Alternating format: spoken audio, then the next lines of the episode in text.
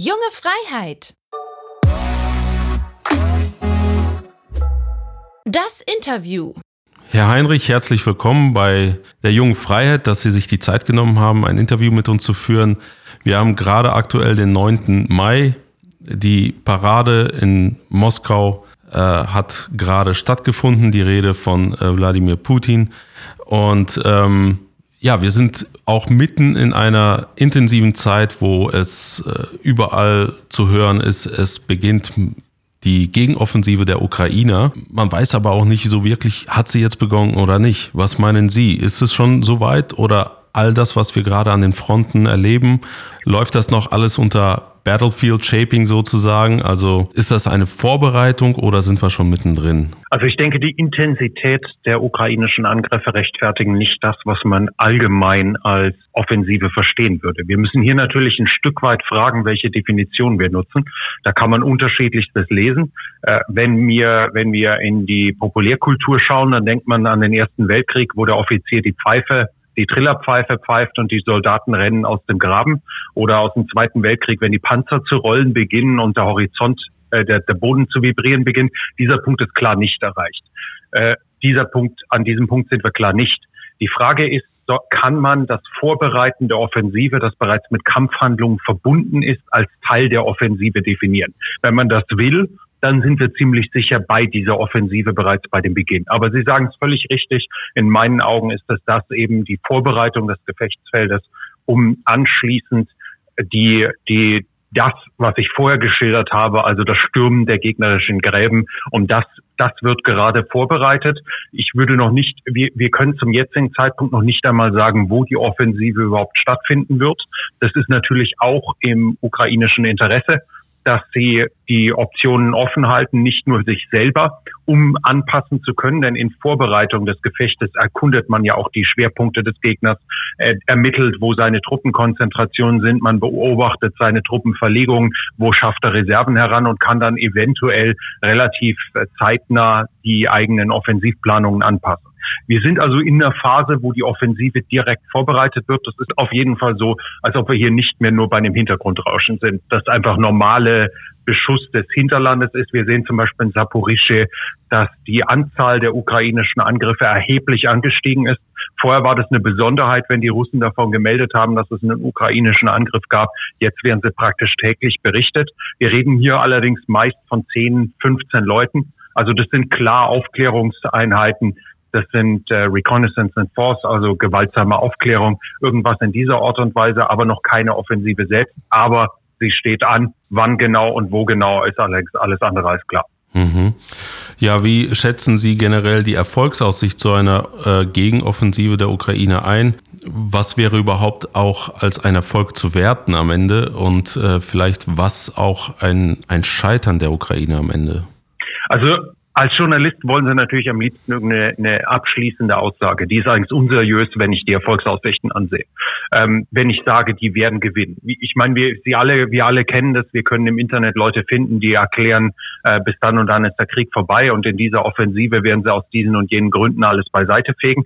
Die Ukraine hat genug Material bekommen, um mit einer Truppenkonzentration einen wuchtvollen Schlag auszuführen. Die Frage ist, wird sie das überhaupt tun? Denn eine Truppenkonzentration bringt sicherlich die höchsten Erfolgsaussichten. Sie bringt allerdings auch die größten Risiken mit sich. Wenn die Ukraine einen Schwerpunkt setzt und in diesen ihr modernes Gerät füttert, dann kann sie im Falle einer äh, erfolgreichen russischen Abwehr einen Großteil dieses Gerätes auch verlieren. Daher wissen wir zum jetzigen Zeitpunkt nicht, wie weit die Ukraine vorgehen wird, wie kompetent wird sie auch sein. Wie viele dieser Einheiten sind jetzt wirklich trainiert? Wir reden immer wieder davon, es wird immer wieder gesagt, die Einheiten waren überhaupt nicht an der Front, die haben die letzten Monate trainiert. Stimmt das? Wie gut wurden die in der Zeit trainiert? Wie viel Munition haben sie tatsächlich? Da sind so viele Faktoren drin, die wir nicht nicht benennen können. Wir lesen, wie gesagt, schauen Sie auf Twitter, da finden Sie Leute, die sagen, die Russen fangen an zu rennen in dem ersten Moment, wo die Granaten einschlagen. Wenn das stimmt, dann sind sie natürlich in sechs Tagen in Moskau. Aber realistischerweise hat der Gegner halt ein Mitspracherecht. Und wir wissen nicht, zu welchem Grad die Russen dieses Mitspracherecht nutzen werden. Ich denke, die Ukraine hat realistische Chancen, etwas in dieser Offensive zu erreichen. Sie hat erheblich Material erhalten. Sie hat gutes Material erhalten. Der Gegner hat eigentlich auch noch gutes Material. Wir sehen den T55, wir sehen den T62, aber es sind eben auch noch T72 B3M, T90M, die sind ebenfalls noch an der Front. Es ist also nicht so, dass es einseitig sei und die Ukraine jetzt gegen eine Armee aus den 50er Jahren kämpfen würde. Also so einseitig ist es nicht, auch qualitativ haben ja. wir sehr schlechte ukrainische Einheiten, sehr gute ukrainische, sehr schlechte russische und auch gute russische sehr, sehr schlechte und sehr gute. Also die Erfolgsaussichten, ich würde sagen, die Ukraine kann etwas erreichen. Ähm, ob dieses dies allerdings bei 15, 20 Kilometern bleibt oder ob sie das Asowsche Meer erreichen, halte ich für, wenn, wenn überhaupt der, der Schwerpunkt im Süden liegt, wie es jeder erwartet, das halte ich für unseriös, das jetzt definitiv zu sagen. Kommen wir zum zweiten Teil. Was wäre ein Erfolg? Hier muss man wahrscheinlich ähm, eine Art Synthese finden. Äh, wenn wir herunterbrechen wollen, geht es weniger darum, ob sie eine bestimmte Stadt erobern, denn wir wissen ja noch nicht einmal sicher, ob sie im Süden von Saporischia angreifen, auch wenn das am wahrscheinlichsten ist. Generell könnte man sagen, die Ukraine hat diese Offensive äh, gewonnen, wenn mhm. ihre Aussichten auf einen Sieg im Krieg anschließend höher sind als davor. Das ist jetzt sehr ausweichend und wirkt ja. ein bisschen wischiwaschi, aber es ist eben, wenn sie jetzt Tokmak erobert, kann das toll sein. Ja. Wenn sie Melitopol erreicht, kann das großartig sein. Aber wenn sie bei der Eroberung von Melitopol alle Kampfpanzer verloren hat, die sie bekommen hat und kein Nachschub zu erwarten ist, dann war das ein Pyrrhussieg, der sie anschließend zu einer Niederlage, äh, die eine ukrainische Niederlage bevor, äh, vorbereitet. Das heißt, die bestimmte Anzahl an vernichteten russischen Material und Personal, eine bestimmte Anzahl an Quadratkilometern oder Städten, die erobert werden müssen, ist, ist ein einfaches Herunterbrechen, was äh, es einfach verständlich machen würde. Mhm. Ist aber nicht die Realität. Wenn die Ukraine das Asowsche Meer erreicht ohne Verluste, hat sie den Krieg nahezu bereits gewonnen wenn sie das Asowsche Meer erreicht und dabei die zwölf Brigaden, die sie eingesetzt hat, komplett aufgerieben wurden, dann wird sie den Gewinn dieses Territoriums wahrscheinlich in vier Monaten wieder dann wird er rückgängig gemacht werden und anschließend verliert sie den Krieg. Also um es zusammenzufassen, die Ukraine muss anschließend besser dastehen als vorher und dazu wird wichtig sein, dass sie im eigenen Volk der Glaube an den Sieg nicht nur aufrechterhält, sondern mit neuem Schwung versehen ja. wird. Ja. Und die internationale Unterstützung muss gerade bei den Nationen, die eher zögerlicher sind. Diese Nationen dürfen nicht den Glauben erwecken, das Ganze sei sinnlos. Denn in dem Moment, wo Nationen, die zurückhaltend sind mit ihrer Unterstützung, in dem Moment, wo die glauben, das Ganze hat sowieso keinen Sinn mehr, werden die wahrscheinlich aufhören, die Unterstützung zu schicken und dann ist das natürlich das Ende äh, wirkt dann nahe. Das heißt, was die Ukraine jetzt erreichen muss, ist ihre militärische Situation zu verbessern, aber auch ihre moralische und diplomatische. Das, denke ich mal, wird die Hauptgrund sein. Naheliegend wäre natürlich ein Erreichen des Asowschen Meer wäre der, der größtmögliche Erfolg, der aktuell realistisch scheint äh, oder der aktuell möglich scheint, weil damit die Krim und der südliche Teil genau. von Cherson nahezu äh, also in die höchste Maße für die Russen gefährdet wobei, werden. Wobei da man noch nicht mal das Asowsche Meer erreichen muss, äh, wahrscheinlich reicht sogar ein Abstand von, sagen wir mal, äh, 50 Kilometer oder wie auch immer, dass man äh, diesen kleinen Landabschnitt immer ständig unter Beschuss halten kann, quasi kontrollieren kann. Äh, um ja, die, wir, wir, so einfach ist es aber auch nicht, denn solange die Kertschbrücke noch besteht und solange Fair, Fair ähm, Häfen bestehen, um, um die Krim zu versorgen, kommt vom Süden, Süden gleichfalls etwas. Und das, was Sie meinen, so eine Art Feuerkontrolle, ja. besteht bei Bachmut ja auch. Und trotzdem kämpfen die Ukrainer dort weiter. Mhm. Das heißt, nur weil sie das Gelände beschießen können, heißt das noch lange nicht, dass sie den, dann können sie den Nachschub verringern. Sie können gelegentliche Verluste dabei erzeugen. Aber dazu brauchen sie genug Artillerie. Mhm. Sie brauchen genug Artilleriemunition. Sie brauchen genug präzise Artilleriemunition. Das heißt, äh, sie verbessern sicherlich die Situation im Süden, wenn sie eine, eine Feuerkontrolle über die Nachschubwege im Süden erreichen. Aber es ist nicht vergleichbar mit einem physischen Abschneiden durch das Erreichen des, des Meeres oder zumindest das nahezu erreichen. Sie haben vorhin schon die Moral der Ukraine angesprochen und dass sie auf jeden Fall einen sogenannten Boost äh, gut vertragen könnte. Daher meine nächste Frage an Sie, ähm, was meinen Sie? Wie lange kann die Ukraine diesen Konflikt auch ähm, im Inneren aushalten? Ähm, und wie sieht überhaupt äh, ja, die Durchhaltefähigkeit am Ende der Ukraine aus? Wir gehen jetzt aber davon aus, dass äh, kontinuierlich die Waffenlieferungen anhalten aus dem Westen. Also wenn wir uns die Zahlen anschauen aus den Discord-Leaks, die ja.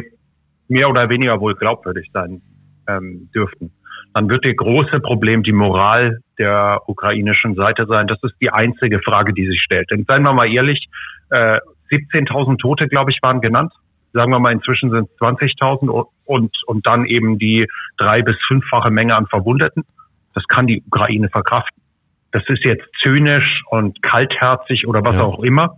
Aber 100, 100 bis 150.000 Mann zu verlieren in einem Jahr Krieg, wenn man gleichzeitig laut eigenen Aussagen eine Million in Uniform hat, inzwischen wohl das, die Streitkräfte auf 700.000 mhm. erhöht hat und realistischerweise ein Mobilisierungspotenzial irgendwo jenseits der zwei Millionen hat, dann verliert man halt 100.000. Also das kann die Ukraine militärisch verkraften. Zumal wir ja so sehen müssen, dass unter den Verwundeten ja 20 bis 30 Prozent sicherlich nach einer gewissen Erholungszeit eine realistische Chance hat, zurück zur Front zu kehren oder zumindest in irgendwie rückwärtigen Verwendungen dort äh, vollkommen gesunde äh, Personal zu ersetzen, das dann anschließend an die Front geschickt werden kann. Also personell ist die Ukraine weit davon entfernt, mhm. äh, in, in äh, den, den Krieg, die, Krieg, die Kampfhandlungen einstellen zu müssen. Da stellt sich dann die Frage, was ist mit der Ausrüstung? Denn die eigene Rüstungsindustrie ist nicht im Ansatz in der Lage, den Bedarf zu decken.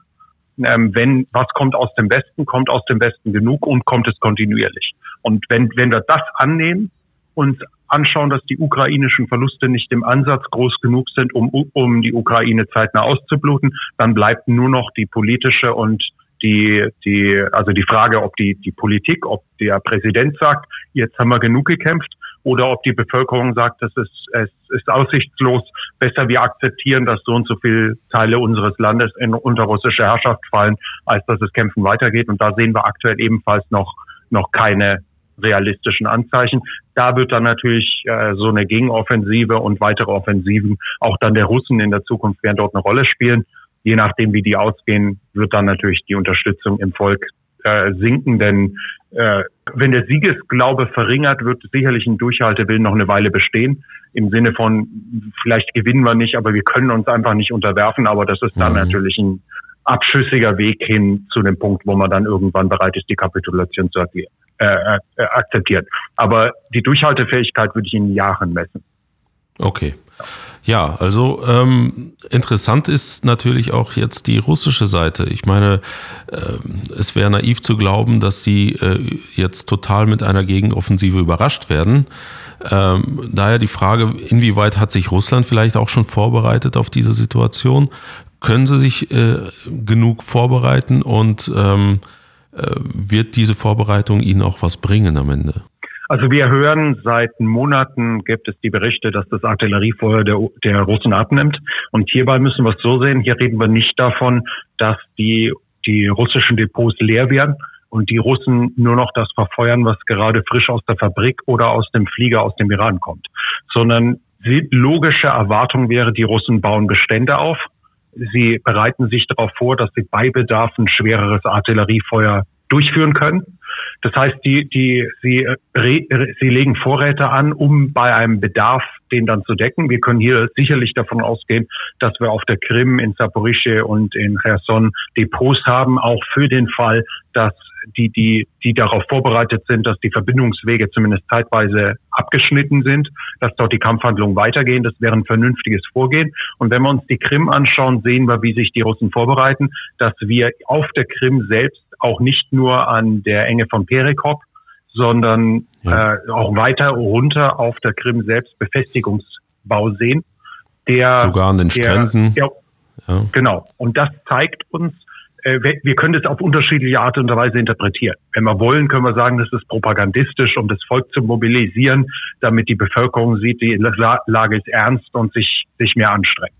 Oder aber wir sagen, die Russen sehen zumindest eine winzige Wahrscheinlichkeit, dass die Ukrainer so weit nach Süden vorstoßen. Und wenn sie das auf der Krim machen, dann sehen wir, dass sie bemüht sind, ihre Position so weit wie möglich zu verbessern. In Saporischschje gibt es tief gestaffelte Verteidigungsanlagen mit Panzersperren, mit Minenfeldern, mit äh, den Drachenzähnen, mhm. mit Bunkern, die aufgestellt wurden. Nun können wir lang und breit darüber reden, was an diesen problematisch ist. Wir können anschauen, dass wir immer wieder Videos von Schützengräben sehen, die oder Bilder, die bestenfalls leicht geschwungen angelegt sind, weil die Soldaten ja. offensichtlich zu faul waren, die diese angelegt haben und einfach diese Grabmaschine benutzt haben. Ich habe jetzt den Namen BRT3 oder irgend sowas. Ich habe den das Akronym war, habe ich ist mir jetzt entfallen. Also es ist so, so eine mhm. Art so eine Art Kettenfahrzeug, was hinten drauf, das sieht so wie ein Schaufelrad aus. Und äh, mit dem gräbt es einen Graben, der eben die richtige Tiefe hat für einen Schützen als, als Schützengraben. Ja. Nur dieses Ding fährt eben. Und fahren bedeutet, man kann nicht zickzack anlegen, es sei denn zumindest man äh, hebt dieses Schaufelrad hoch, rangiert etwas herum, setzt es wieder an und dann wird man wahrscheinlich mit Hand noch nachgraben müssen, mhm. die Verbindung. Und dazu waren die Russen in einigen Fällen zumindest zu faul. Dann gibt es Berichte, dass die Panzergräben, die angelegt wurden, dass die teilweise den Erdwall vor dem Panzergraben angelegt haben, also der Auswurf in Feindrichtung hin erfolgt ist, was bedeutet, dass die ukrainischen Panzer, wenn sie den Punkt erreichen und eine Grabschaufel vorne dran haben, was viele Panzer können, die man bei vielen Panzern montieren kann, lassen sie die Schaufel herunter Richtig. und fahren ein paar Mal vor und zurück und können anschließend den Panzergraben überqueren. Das hören wir. Wir, wir sehen auch Bilder, wo diese Bunkeranlagen gebaut wurden, diese, diese befestigten Posten, die bestenfalls 10, 15 Zentimeter dick sind, wo man teilweise keine Stahlarmierungen darin sieht. Also das ist, äh, wo wohl der, der Beton mhm. gut aussieht, aber ja. selbst bei einer Kalaschnikow-Salbe schon am Zerfallen sein dürfte. Ja. Wir können jetzt lang und breit darüber reden, was alles schlecht gelaufen ist und was die Russen alles schlecht machen, aber wir sehen auch Befestigungsanlagen, die ordentliches Zickzackmuster haben. Ja. Wir sehen Panzergräben, wo der, die Erde auf der richtigen Seite liegt, etc. pp. Wir können uns davon ausgehen, dass sich die Russen im Rahmen ihrer Möglichkeiten vorbereiten, auch wenn es viel schief läuft, dass Gräben an den falschen Stellen angelegt wurden, weil wohl irgendjemand auf einer Karte die Linie gezogen hat und die Gräben von Leuten angelegt wurden, die keine Ahnung vom Militär haben. Aber Russland tut sein Möglichstes, um die, die ähm, sich darauf vorzubereiten. Im, die Befestigungsanlagen sind ja de facto um die halbe Ukraine herum. Mhm. Auch, also auch auf russischem Territorium, aber auch von der Grenze im Norden in Kharkiv eben bis runter zum Kachowka Dort haben wir die Befestigungsanlagen, wo die Russen versuchen, ein, ein Gutes daraus zu machen, das Beste zu machen, Minenanlagen etc. Und die Frage ist, ob die, die Ukraine im, im äh, die Offensive im Sand verlaufen könnte. Das ist, wird ganz erheblich eben von den Russen abhängen. Wie kompetent führen sie die Verteidigung durch? Denn es muss klar sein, jede Befestigung ist nutzlos, wenn sie nicht kompetent bemannt wird. Die Ukraine hat Mittel, um Minen zu räumen. Das heißt, ein Minenfeld ist A, kann es aufgeklärt werden, bevor man überhaupt reinfährt, aber selbst wenn es unbekannt ist, fährt, fahren die ersten ein bis zwei Panzer rein, dann stoppt die Kolonne und man bringt Minenräumen Material heran. Wenn die Russen erlauben, dass das Material herangeräumt geführt wird, weil kein, weil, weil das Minenfeld nicht entsprechend eingesehen werden kann, weil es nicht mit Waffen geschützt wird, dann hält es die Kolonne für ein paar Minuten auf und dann fahren sie weiter. Mhm. hier wird es eben ganz erheblich davon abhängen. Wir sehen die tief gestaffelten Verteidigungen. Haben die Russen genug Personal und die Disziplin, die Zurückhaltung, dass sie die zurückgelegten, die, die zurückliegenden Stellungen ebenfalls bemannen? Ja. Denn die brauchen wenigstens eine rudimentäre Bemannung. Zu glauben, dass man mit von vorne flüchtenden Russen, mhm. russischen Soldaten, die dahinterliegende Linie zeitnah besetzen und äh, besetzen könnte, um dort dann die Ukraine aufzuhalten, dürfte optimistisch sein wenn die Ukrainer nachstoßen. Also äh, Russland, ähm, auch wenn sie wirklich äh, vieles falsch machen, sie haben ihre Bunker, sie haben ihre Gräben, auch wenn sie in falsche Richtung ausgegraben sind. Das sind ja auch Dinge, die äh, irgendwo am Ende nützen. Auch ein T-54-Panzer nützt auch am Ende, wenn es sein muss. Natürlich. So, ja, äh, kommen wir noch mal kurz zum inneren, äh, innerrussischen Konflikt. Äh, das haben wir intensiv verfolgt in den letzten Tagen. Vor allem äh, der Wagner-Chef Prigozhin äh, hat sich mal wieder mit dem Verteidigungsministerium angelegt. Äh, jetzt haben Sie kurz in unserem Vorgespräch schon erwähnt, gibt interessante Neuigkeiten von den Wagner-Truppen. Können Sie dazu was sagen? Also ich habe es nur gerade gelesen, ich konnte es nicht selber verifizieren, aber angeblich sagt gerade ähm, Prigozhin hat wohl in einer ganz frischen Rede vorgeworfen, dass Einheiten des Verteidigungsministeriums von einer der Flanken der Wagner-Truppen geflohen seien und ihre Stellungen aufgegeben hätten. Alle seien abgehauen und hätten einen zwei Kilometer breiten und 500 Meter tiefen Abschnitt der Front entblößt. Und später sagt er dann noch, die 72. Brigade verließ drei Quadratkilometer. Also zwei Kilometer mhm. mal 500 sind offensichtlich nicht drei Quadratkilometer. Keine Ahnung, was hier wo jetzt hier die, die Differenz herkommt. Aber diese drei Quadratkilometer und auf denen seien 500 meiner Kämpfer gestorben.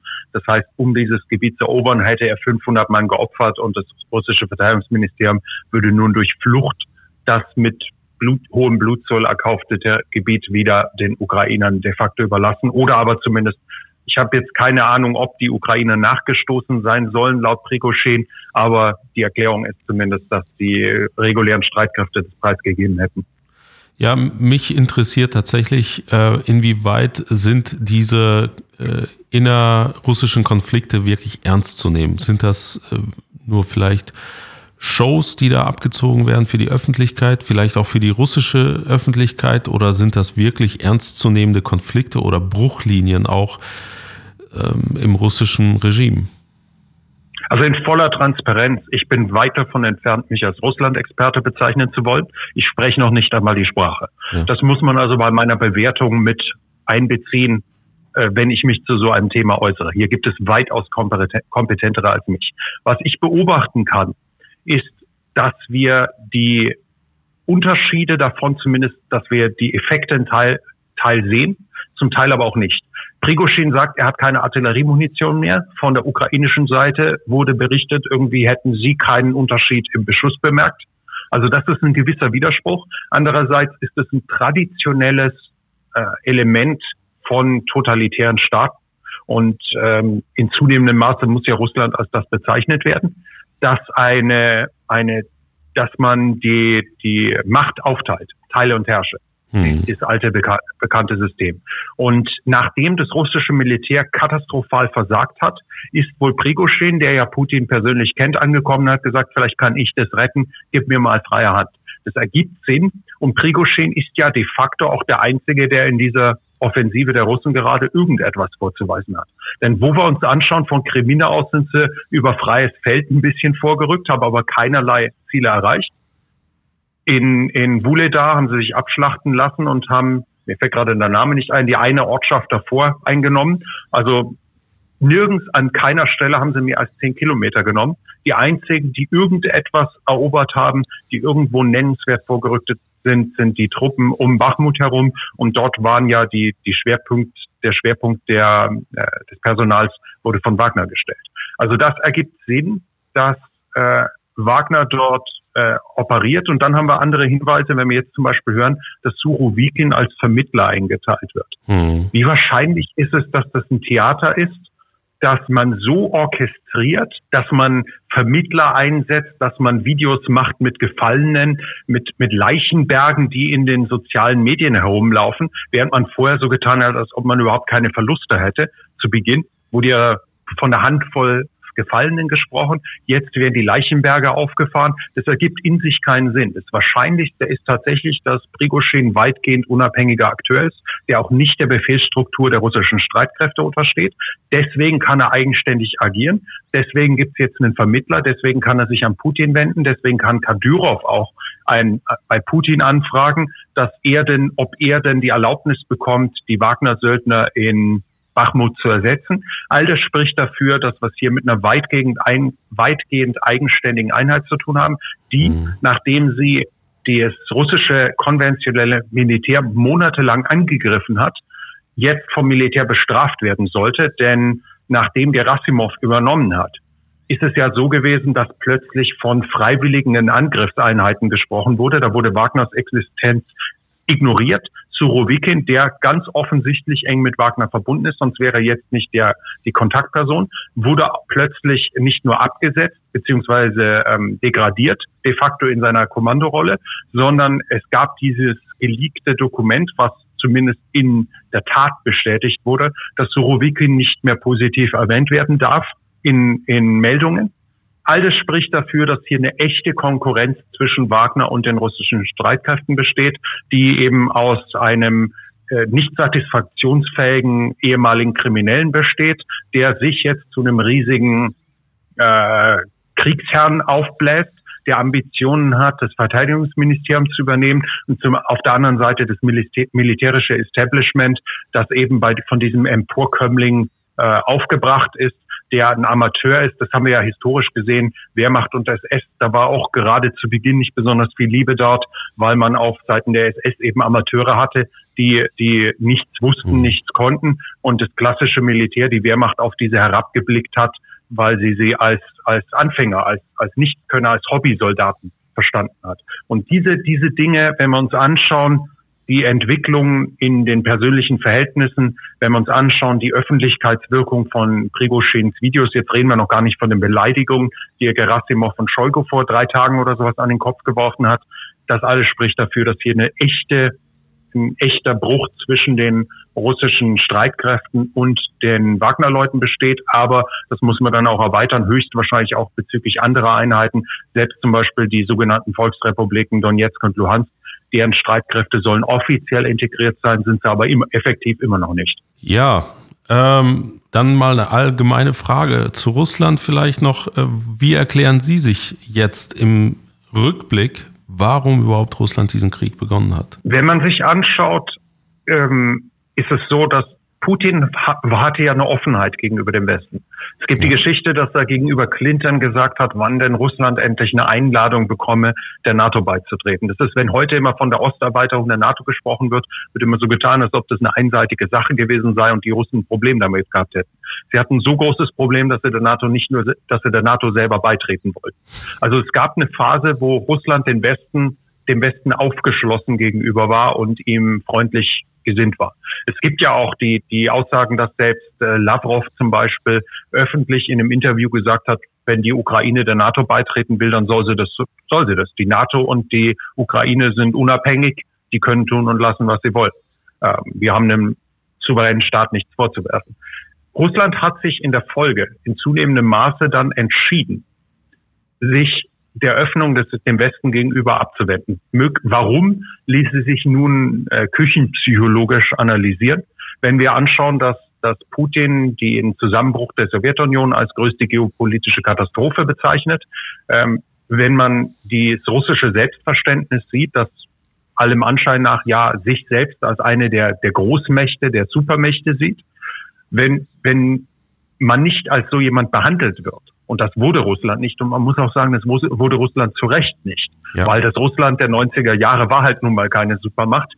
Ähm, dann ist es gekränkter Stolz. Und wenn gekränkter Stolz damit verbunden wird, mit einer, einem, das Gefühl, dass man nicht akzeptiert wird, weil die Demokratie nicht anständig war, weil ein korrupter Staat ist, die, wo mit hoher Kriminalität und so weiter, Obervolter mit Atomwaffen, ein Rohstofflieferant, aber sonst kriegt es nichts auf die Reihe, dann blickt man halt auf es herab. Und jeder hat den Spruch wahrscheinlich schon mal gehört, dass die verschmähte Liebe zum stärksten Hass führt.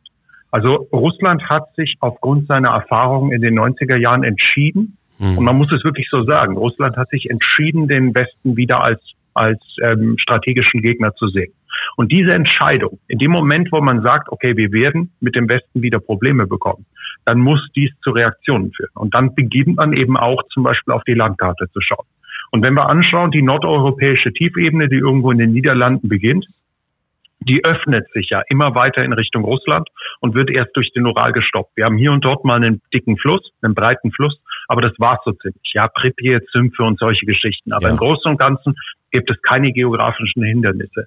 Russland hat es historisch versucht, damit umzugehen, indem es seine Grenzen verschiebt, indem es seine Grenzen vergrößert. Wenn wir uns andere Nationen anschauen, Spanien und Frankreich haben sich irgendwann darauf geeinigt, die Pyrenäen als Grenze zu haben, für beide Seiten gut zu verteidigen. Auf der anderen Seite, wenn man sich dort ausbreitet, eröffnet man sich nur für weitere Angriffe. Also hat man gesagt, das ist doch eine wunderbare Grenze, die können wir lassen. Die Franzosen haben immer nach der Rheingrenze gestrebt, ja. ähm, wo sie, das heißt, sie haben natürliche Barrieren, wo sich Grenzen will. Russland hat diese nicht. Russland muss sich ausbreiten. Und dann schauen wir an, wenn wir, wann immer Russland in der Geschichte Krieg geführt hat, dann hat es, wenn es diesen gewonnen hat, dann hat es ihn gewonnen, indem es den Gegner äh, Zeit erkauft hat gegen den Gegner, indem es Territorium aufgegeben hat. Wenn die Ukraine nun der NATO beitritt, dann ist äh, Moskau sechs Autostunden, so in etwa mit Google Maps, von der ukrainischen Grenze entfernt und St. Petersburg, die zweite heimliche Hauptstadt, eine Stunde von Nava.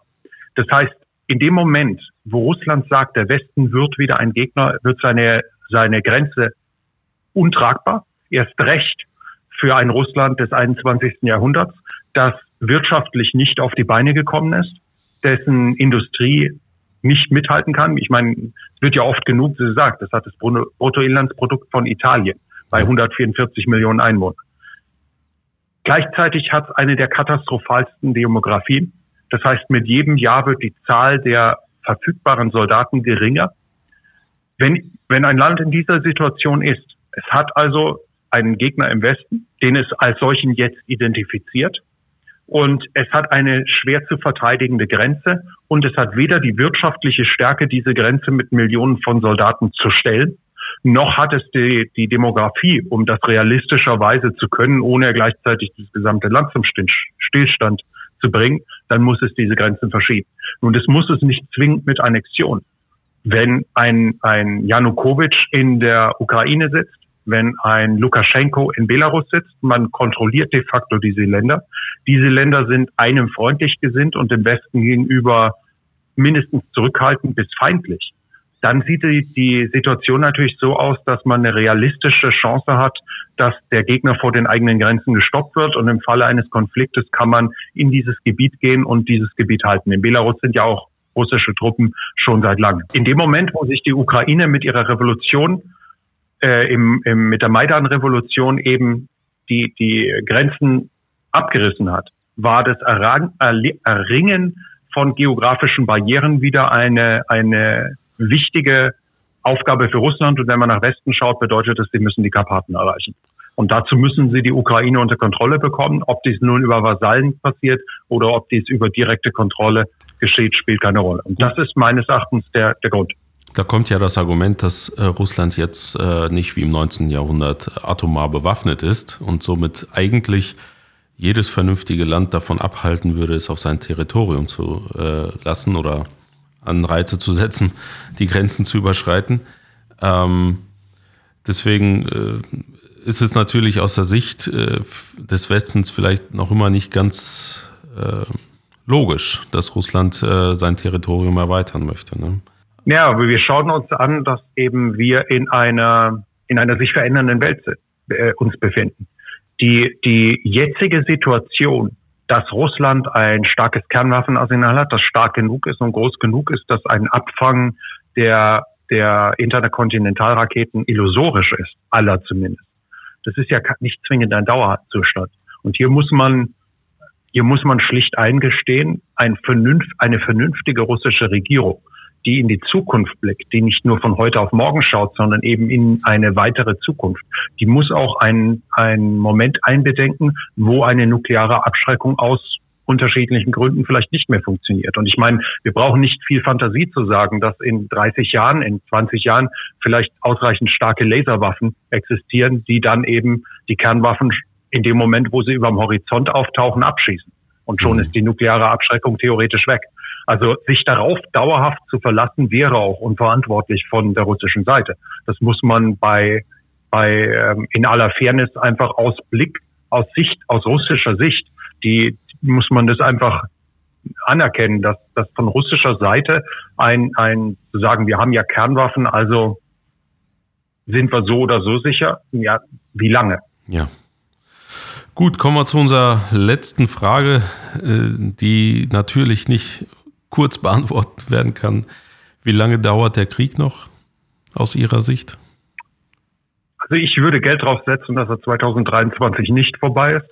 Aber wie lange weitergeht, darüber hinaus kann ich nicht sagen, denn der Krieg wird nur entschieden, wenn eine, das ist, die, die Positionen sind so unterschiedlich. Der Krieg wird nur entschieden, wenn eine der beiden Seiten besiegt wird. Und davon sind beide Seiten noch spürbar entfernt. Beide Seiten haben noch das Potenzial. Das kann natürlich schneller gehen als erwartet. Eine Palastrevolution oder irgendwas in, in Moskau ist immer mhm. möglich, aber wohl ziemlich unwahrscheinlich.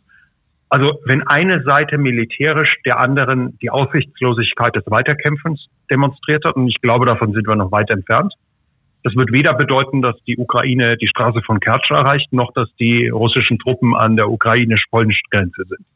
Das ist die eine Option. Und die andere ist, dass beide Seiten einen, einen Erschöpfungsgrad erreicht haben in diesem Krieg, dass sie, dass sie äh, sagen, okay, jetzt müssen wir uns irgendwo in der Mitte treffen. Denn wenn nur eine Seite erschöpft ist, dann ist ja der, der Siegesfall von vorher eingetreten.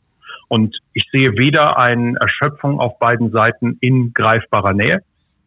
Wie gesagt, Russland ist da ein bisschen unberechenbar, weil wir gesehen haben, wie die Bevölkerung auf die letzte Mobilmachung reagiert hat.